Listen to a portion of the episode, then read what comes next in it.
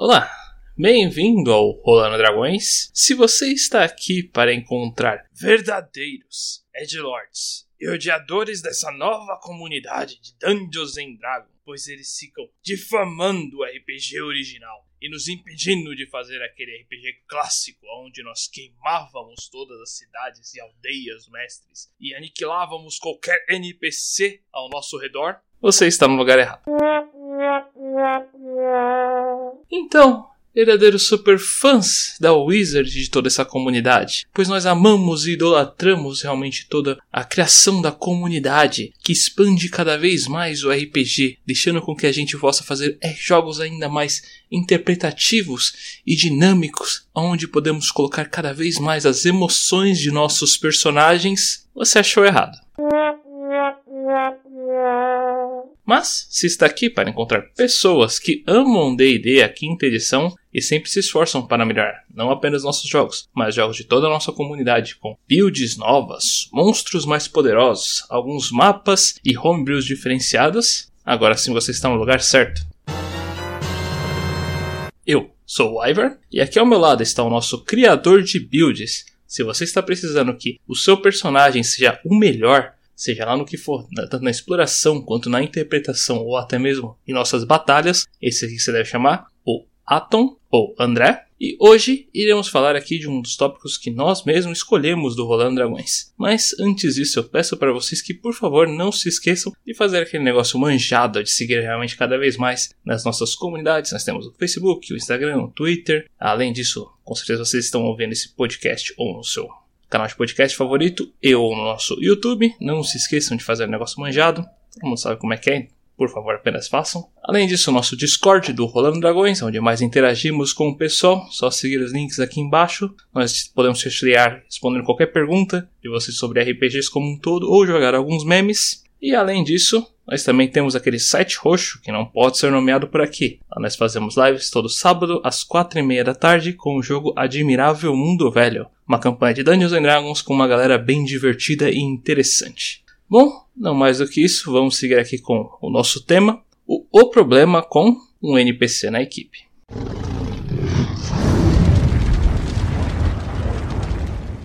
Bom, acho que o primeiro passo aqui seria realmente especificar qual seria desse caso do NPC em si. Bom, o NPC realmente da, na equipe, ou o DM NPC, como muitas vezes acaba sendo chamado, é realmente esse personagem que o Dungeon Masters ele acaba utilizando realmente ou para passar uma quest ou para informar sobre, ou realmente passar uma certa situação e a equipe por situações ali específicas deles, ou porque curtiram bastante o NPC, ou até mesmo porque acham que ele pode ser útil, acaba realmente comentando, né, passando realmente um teste de persuasão para realmente colocar ele como uma pessoa mais importante e ativa na equipe em si, deixar realmente ele mais próximo a eles e muitas vezes acaba seguindo eles pelo percurso da batalha como um todo. Pode acontecer realmente de diversos tipos de formas, como comentei, ele pode ser apenas um NPC que originalmente é só passar ali a quest e o pessoal realmente achando que precisava de mais informações sobre o local, pediu por um guia, é, tentou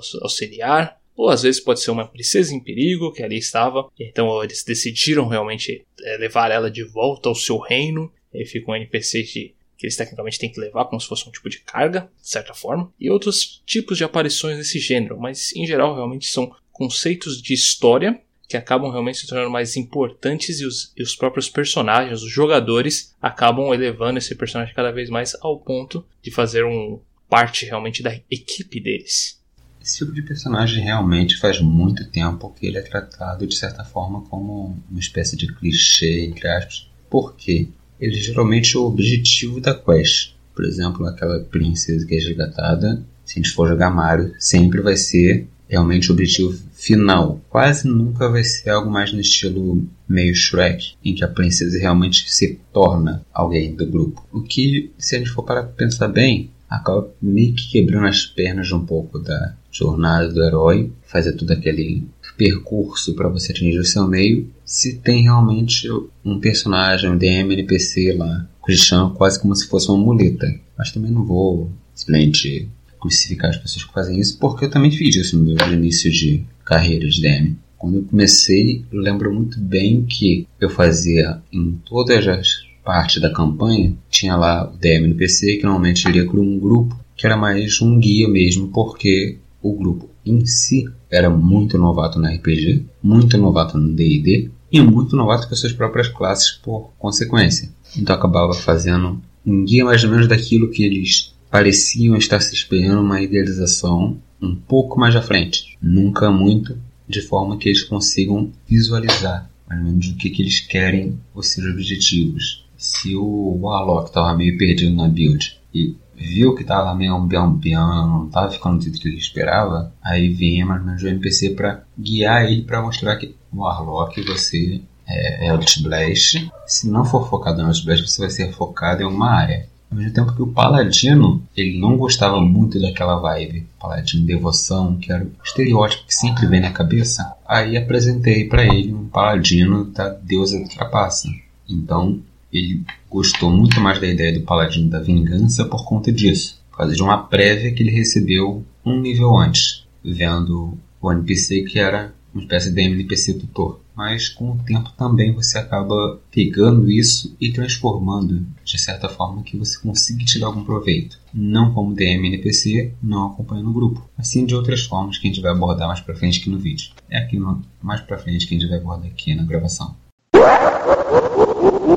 E um fator realmente relevante nesse daí é que qual seria o papel desse NPC realmente na equipe? Bom, o papel desse NPC aí pode ser realmente bem variado e diversificado, depende bastante do qual foi a pretensão realmente do grupo em colocar esse tipo de NPC na sua equipe, qual o conceito também do porquê o mestre acabou criando um NPC também pode avaliar isso. Afinal de contas, se for um NPC que só indicou, indicou realmente a quest, ele realmente está lá para passar mais informações sobre aonde está o objetivo, qual seria realmente o caminho mais interessante. Ele é literalmente um guia aonde eles devem ir, exatamente. Já outros tipos de NPCs que podem acontecer são fatores realmente da princesa, que só está lá mais como um objetivo final, que seria levar ela até a casa dela, consequentemente realmente atrapalhar o pessoal da equipe, seja sendo literalmente o gritando Leon ou atrapalhando realmente outros fatores e conceitos. Algum outro caso que também pode acontecer, esse particularmente não aconteceu em nenhuma mesa minha, nem quero que aconteça, seria realmente o NPC colocado mais para facilitar a interação do, do pessoal realmente com a nobreza, talvez, ou então realmente situações mais específicas, interagir realmente de uma maneira mais sendo o, o locutor realmente da equipe. E também existem alguns DM, alguns DM NPCs que são feitos exatamente para colocar na batalha. São literalmente personagens que acabam auxiliando os nossos jogadores aí a, a lutarem realmente um pouquinho mais de força de batalha e outros fatores. Eu já adianto que, principalmente esses dois últimos aí, eu particularmente acho uma péssima ideia por muitos, muitos conceitos pois eles acabam realmente sendo é uma, careci, é uma cariciada realmente nos jogadores, né, para facilitar o processo deles cada vez mais. Então eu sou particularmente bem contra isso porque tira o conceito realmente do game em si. Tanto o DM que acaba sendo um, locutor, porque ele vai facilitar muito a interação com o pessoal ali, vai até tirar a necessidade realmente do pessoal ter uma interpretação, sem contar que vai ficar estupidamente estranho se for o DM falando com o DM, é tipo, não funciona. Além disso, o de batalha realmente ele é um contexto que acaba aumentando muito. Mesmo que você não faça um NPC mais tão super poderoso, não tem uma ficha de um jogador, ele já está aumentando bastante o poder de batalha dos, dos jogadores consideravelmente. Isso pode realmente atrapalhar bastante na sua criação ali de fichas de monstros, pois, querendo ou não, é mais um turno e é mais um pouco de dano. E de grão em grão a galinha enche o papo. Então esses são os pouquinhos mais complexos. O do guia até eu vejo realmente que tem como funcionar com certas aspas. E a Princesa em Perigo é realmente só uma consequência de uma série de ações, às vezes pode ser até interessantes.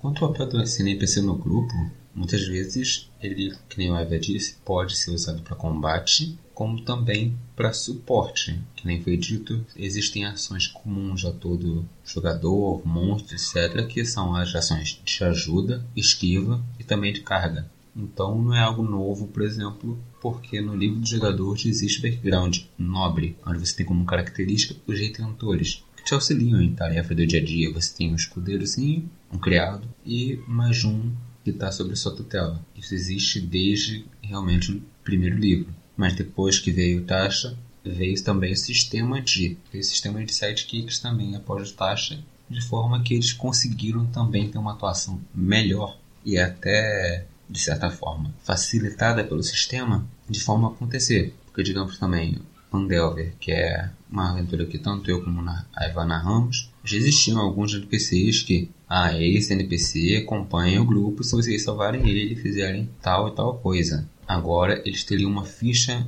mais otimizada, porque a ficha deles como NPCs não tem um crescimento, enquanto como sidekicks vai ter de certa forma um crescimento. E depois a gente vai falar também do como que a gente fazia em Rajang Dark, abrir um pouco as cortinas de mostrar ou mundo por detrás do que acontecia. Mas em geral, o problema com os NPCs que eles já acompanham o grupo e entram no combate é também a dificuldade de você calcular CR, o CR leva em conta os players, isso com ficha de players. Já o monstro conta com um outro sistema que é o sistema de CR ao invés de nível. Então se você pegar ah, dois players nível 2 que eles têm também consigo um monstro CR 1/8, a métrica do day dele não consegue calcular. Da mesma forma, no Sidekicks tem esse problema aí, tem esse problema inerente à própria idealização da ideia. E também tem um outro porém que é o seguinte: até onde que você vai precisar desse sidekick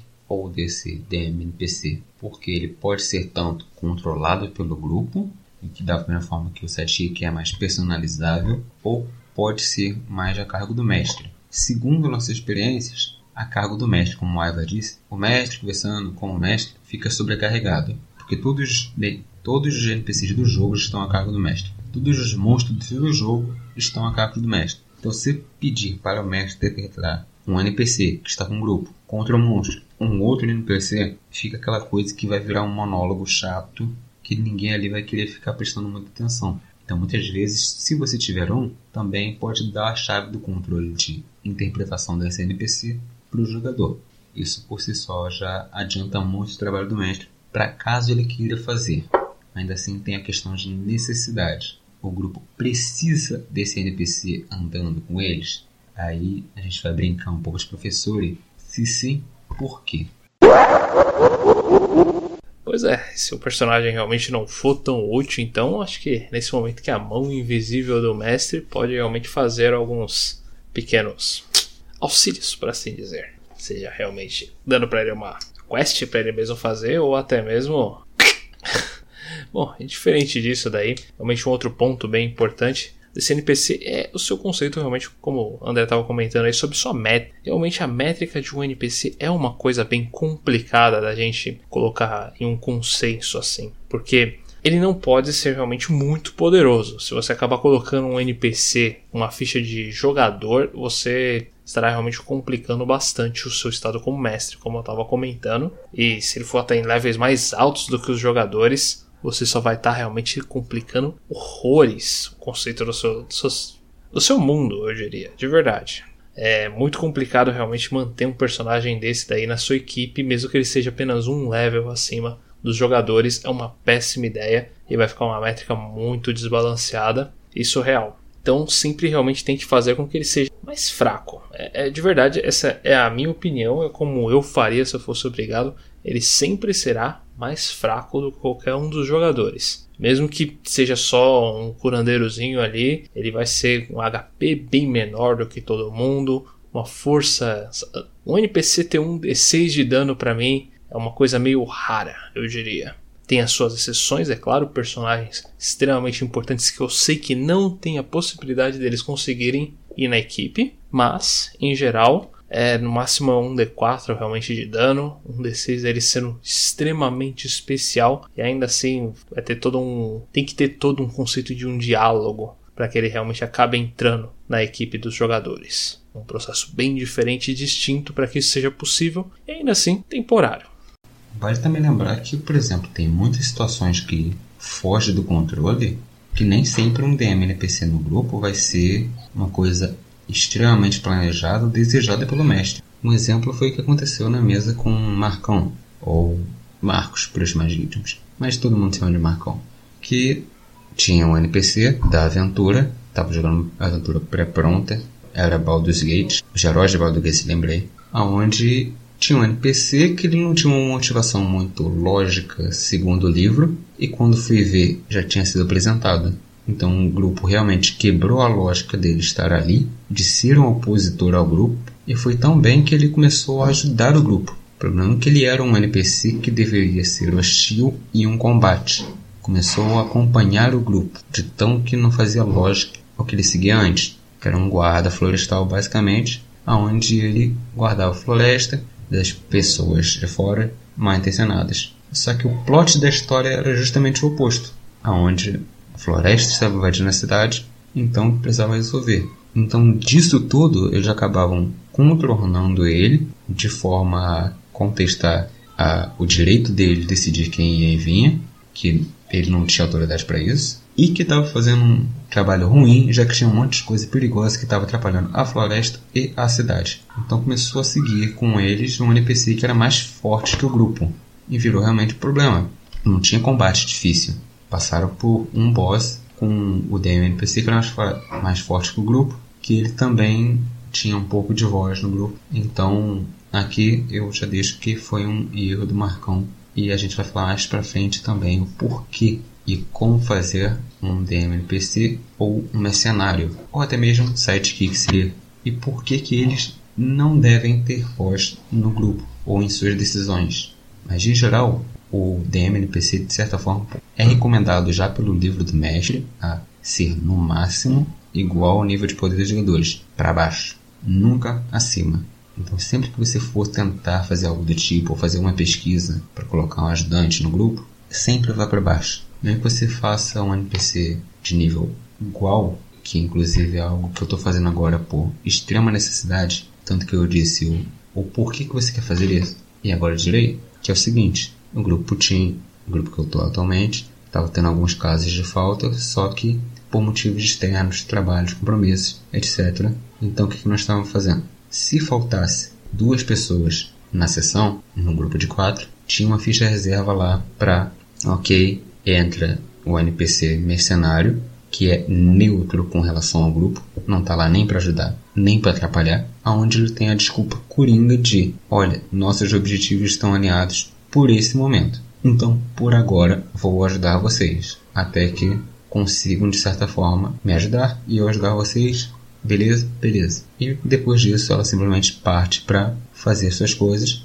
É uma NPC que tem uma rotina, é uma mercenária e vendedora de informações. Então ela não vai estar parada ou seguindo o grupo fielmente como uma escudeira. Então ela foi criada para essa necessidade de estava tendo faltas constantes por motivos externos. Só que essa mesa já estava para acontecer há pelo menos dois meses e nada de conseguir pelo menos três pessoas. Estava quase que tendo um rodízio de quem vinha. Depois de um tempo estabilizou, ela parou de ajudar o grupo. E antes que seja, ah, mas isso é metagame do mestre, é um metaplot, isso quebra a imersão. Não. Em game ela foi usada, como o Ivar disse no começo, que era o seguinte: o grupo queria ir para uma quest que era muito acima do nível deles. Estavam no nível 1, uma quest que seria mortal no nível 2 estavam querendo fazer. Então uma NPC ordenou, por exemplo, olha, leva essa mulher aqui, ela vai avaliar se vocês têm condições para cumprir, cumprir a quest, e se vocês tiverem, aí sim eu passo. O que foi avaliar condições seria a quest para eles passarem para o nível 2, que era o mínimo requisitado da quest. Então você tendo, por exemplo, esses entraves de plot, de campanha, principalmente em railroads, o DM NPC, se bem manipulado, ele pode brincar e fazer a motivação do grupo estar de acordo com o trilho. Então aqui está muito do, da função realmente. Não diria que ele é inútil, não diria que nunca deve ser usado. E sim que ele deve ser usado com cuidado. Um cuidado esse que geralmente um mestre iniciante não vai ter muito tato para saber quando que esse NPC está ajudando muito o grupo em combate, quando que ele deve se ausentar mais um pouco, ou até mesmo motivações, porque vai ter momentos que as motivações dele vão ser contra o grupo, e mesmo que ele não vai rolar uma iniciativa, ele não vai ajudar.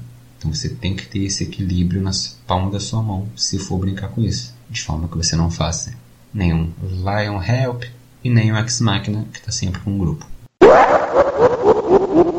Então agora é o momento que nós realmente vamos tentar ensinar vocês a fazerem esses NPCs de equipe é, funcionarem mais corretamente, ou pelo menos menos errados. Primeiro ponto, eu particularmente já estava tava evitando aqui dar uma comentada aqui, mas já chegou a comentar realmente várias vezes aqui como o DM NPC. Se você é um, um Dungeon Master e acaba realmente fazendo um DM NPC para que você tenha a oportunidade de acabar utilizando ele como se você fosse um jogador, a gente já falou em alguns outros podcasts anteriores que isso é uma ideia horrorosa. Isso de verdade não tem como funcionar. Você como um Dungeon Master, você tem suas próprias habilidades, você tem seu próprio forma de jogo e é diferente de outros jogadores. Você não pode realmente achar que por você colocar esse NPC, você realmente pode controlar junto com a equipe isso funcionar. Não tem como, você vai ter algumas informações ali que não vai funcionar. Então, hum, tira essa ideia da cabeça, já logo de cara, não vai mesmo. E Bom, outros fatores realmente, a gente comentou ali do como o NPC ele pode ser apenas uma coisa que pode atrapalhar realmente os jogadores. Isso funciona também, particularmente, porque a princesinha realmente que acaba tendo se faz de coitada, ou então é realmente uma coitada e precisa, precisa sempre de auxílio para eles acabarem chegando em alguma coisa, pode ser uma coisa bem interessante narrativamente, dependente do objetivo que foi o conceito. E pode ser uma obrigação também para eles, porque se eles matarem ela, se ela for realmente uma princesa, vai ser algo bem complicado para eles depois. Então isso pode ser interessante, mas é mais realmente como uma atrapalhada do que fazer parte da equipe. Eles vão querer se livrar dela cada vez mais rápido. E outros conceitos realmente que podem ser mais interessantes uh, seria a utilização realmente de NPCs, como o André estava comentando, do ter alguns NPCs que só levam realmente as coisas dos personagens, um guia realmente para ter apenas um uns leves detalhes sobre a situação do local. Nada muito sério, só realmente, tipo, aí nesse momento o mestre realmente pode passar é, esses pequenos detalhes ali, bem vagos, sobre a situação climática do local, mais ou menos as leis, regras daquelas cidades, o que mais ou menos tem uma ideia bem média e básica e um dos que eu acho que seriam mais interessantes seria realmente um personagem que ele finge ser alguém inútil. Esse particularmente já ficou realmente na minha cabeça algum, alguns momentos, aquele personagem que tá lá realmente mais para conseguir informações dos jogadores e chegar a um certo ponto e de lá acabar realmente dando uma traída neles, vender essas informações, jogar realmente alguns contextos. Tem diversas formas de serem utilizadas esse daí e também diversas formas que também ele poderia se dar muito mal, indiferente de qual, para mim já é um contexto narrativo bem interessante como mestre acabar utilizando dessa maneira. Além disso, também temos os de fator realmente, como a gente estava comentando, de NPCs de batalha, o ideal para mim é que eles sejam mais fracos e você, como mestre, não utilize eles diretamente. Tipo, vamos lá. Para mim, tem dois modelos que você pode fazer. Ou você entrega realmente esses NPCs mais fracos para os jogadores, e aí então eles mesmos fazem as rolagens deles e vejam como funciona. Ou um segundo método que eu comentei também seria sempre colocar algum monstro um pouquinho mais fraco que o normal. E aí, então na batalha ali, por um contexto narrativo, abre aspas, esse NPC aí acabaria lutando lá de par de igualdade com esse outro monstro só para evitar eles. Então seria uma batalha ali à parte que estaria acontecendo um pouquinho mais longe da batalha realmente dos jogadores e ficaria ali. Ah, então faria de vez em quando ali uma rolagem de dados para saber quem ficou menos ruim. Mas em geral nunca teria um resultado muito específico da situação. Seria só uma segurada de bala. Eu acho que seria mais o funcional de um, um fator de pa papel de batalha desse tipo de NPC. Não tem muito conceito de resultado deles diretamente, mas ele pode estar ali só evitando realmente que o bicho acabe indo na batalha diretamente. Acrescentando aqui, adicionando também o que o Aiva já disse, que em questão de interpretação é importante salientar que se o DM NPC que fica junto com o grupo, e aqui ele chama mais pra frente de sidekick ou mercenário, tanto pela nossa versão quanto a versão da taxa, se ele está com o grupo, ele não vai interagir com outros NPCs fora do grupo. Ele não tem voz decisória e também ele evolui de forma diferente. Isso nos dois casos. Por que, que ele não tem voz decisória? Porque isso aqui é um NPC ditando de como o grupo deve ou não agir. O máximo que ele vai fazer, ou que ele deve fazer, é dar sua opinião sobre alguma coisa se perguntado ou se for muito da personalidade desse NPC, às vezes se intrometer, mas não verbalmente. Por exemplo, só peguei uma esposa, que era um mercenário, estava junto com um grupo, mas tinha um grupo dela separado, porque sabiam que as mesmas missões não dava para fazer junto. Era um nível de periculosidade muito alto para os dois. Acabar morrendo os dois juntos, talvez, deixando dois filhos no mundo sem ninguém. Então, o que, que era feito? Ela, o máximo que interagia, às vezes, fora de tela com algum outro NPC, aí depois passava o recado. Mas não tinha esse diálogo cruzado do DM falando com o DM, respondendo o DM para uma pergunta que o DM fez. Não. Em questão de crescimento, Hard Dark funcionavam da seguinte maneira. Tinham realmente campeões, que era uma categoria de DMPC que ficava no grupo, e estava nos mercenários. Tinha as categorias inferiores, e eles funcionavam de maneira fracionária ao nível dos jogadores. Então, se você estava no nível 4, o seu mercenário principal estava no nível 2. Aí tinha umas subcategorias que talvez estariam no nível 1. Aí teria a versão metade, um terço, um quarto e um quinto. E eles funcionavam também como recompensa de quests disponíveis. Por exemplo, a gente muitas vezes pensou em vamos precisar contratar um ferreiro para trabalhar isso de recurso bruto que a gente tem. E nenhum do grupo sabia de ferreiro e nem tinha saco ou disposição ou tempo para pegar e aprender. Foi uma questão de que tempo era muito valioso, mais até mesmo que o nosso próprio dinheiro. A partir disso, então, chegamos já à conclusão que eles não têm o mesmo valor que personagens do grupo, eles não têm a mesma interação que os personagens do grupo, e como se faz com DMNPCs que fazem parte do grupo, seja sidekicks, seja mercenários. O que nós conseguimos achar, nossa resposta foi: cria-se um time separado que faz missões separadas. O grupo nem sempre vai conseguir fazer todas as missões que ele deveria no nível 1, todas as missões que ele deveria no nível 2. O sistema de DD é muito rápido de avançar nos níveis iniciais e mais exponencial no final. Acabou que nós conseguimos essa resposta de forma aquelas missões que ignoramos nos níveis iniciais, etc passávamos para esse grupo e fazíamos algumas rolagens. Se nós quisermos fazer esse um tempo downtime na cidade e deixar esse outro grupo se aventurando, nós poderíamos ter jogado com outro grupo. A gente chegava, simplesmente eu vou usar a esposa do personagem, Marcão vai usar o paladino que ele resgatou, o Pedro, o soldado, que era dele, e o Edilson, admitimos, foi um pouco mal implementado, meio corrido.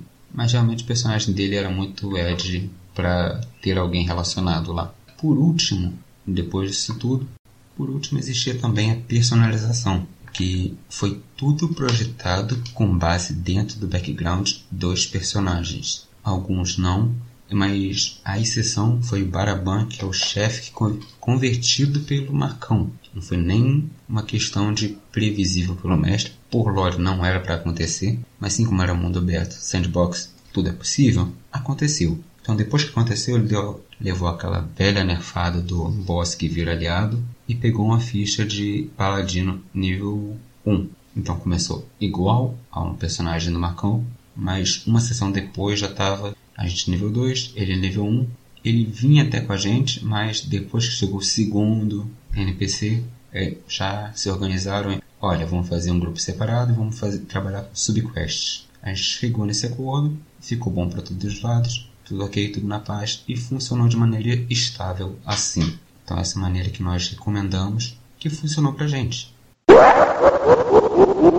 Então, gostaríamos de agradecer a todos vocês por terem aqui ouvido mais um podcast do Rolando Dragões. Peço para vocês que, por favor, não se esqueçam realmente de fazer esse negócio manjado seguir mais a gente no Facebook, no Instagram, no Twitter, no nosso blog. Nós temos ali monstros, builds e além disso algumas homebrews eventualmente. Nosso YouTube do Rolando Dragões, por favor, não esqueçam de curtir, compartilhar, comentar, fazer todo esse negócio aí. Uh, se também estiver só ouvindo realmente no seu canal de podcast favorito, uh, não lembro se tem um curtir isso aqui, mas deve ter realmente um seguir e também compartilhe, por favor caso você tenha um colega de interesse. Além disso, o nosso Discord do Rolando Dragões, onde mais interagimos com o pessoal, respondendo perguntas, tirando dúvidas, jogando memes, aparentemente muitas conversas escatológicas. Então, por favor, dê uma seguida por lá também. Coloque também suas mesas de RPG. Caso você seja um mestre, esteja começando, queira realmente um pessoal lá, tem uma galera muito bacana, com certeza vai querer entrar na sua mesa. Bom,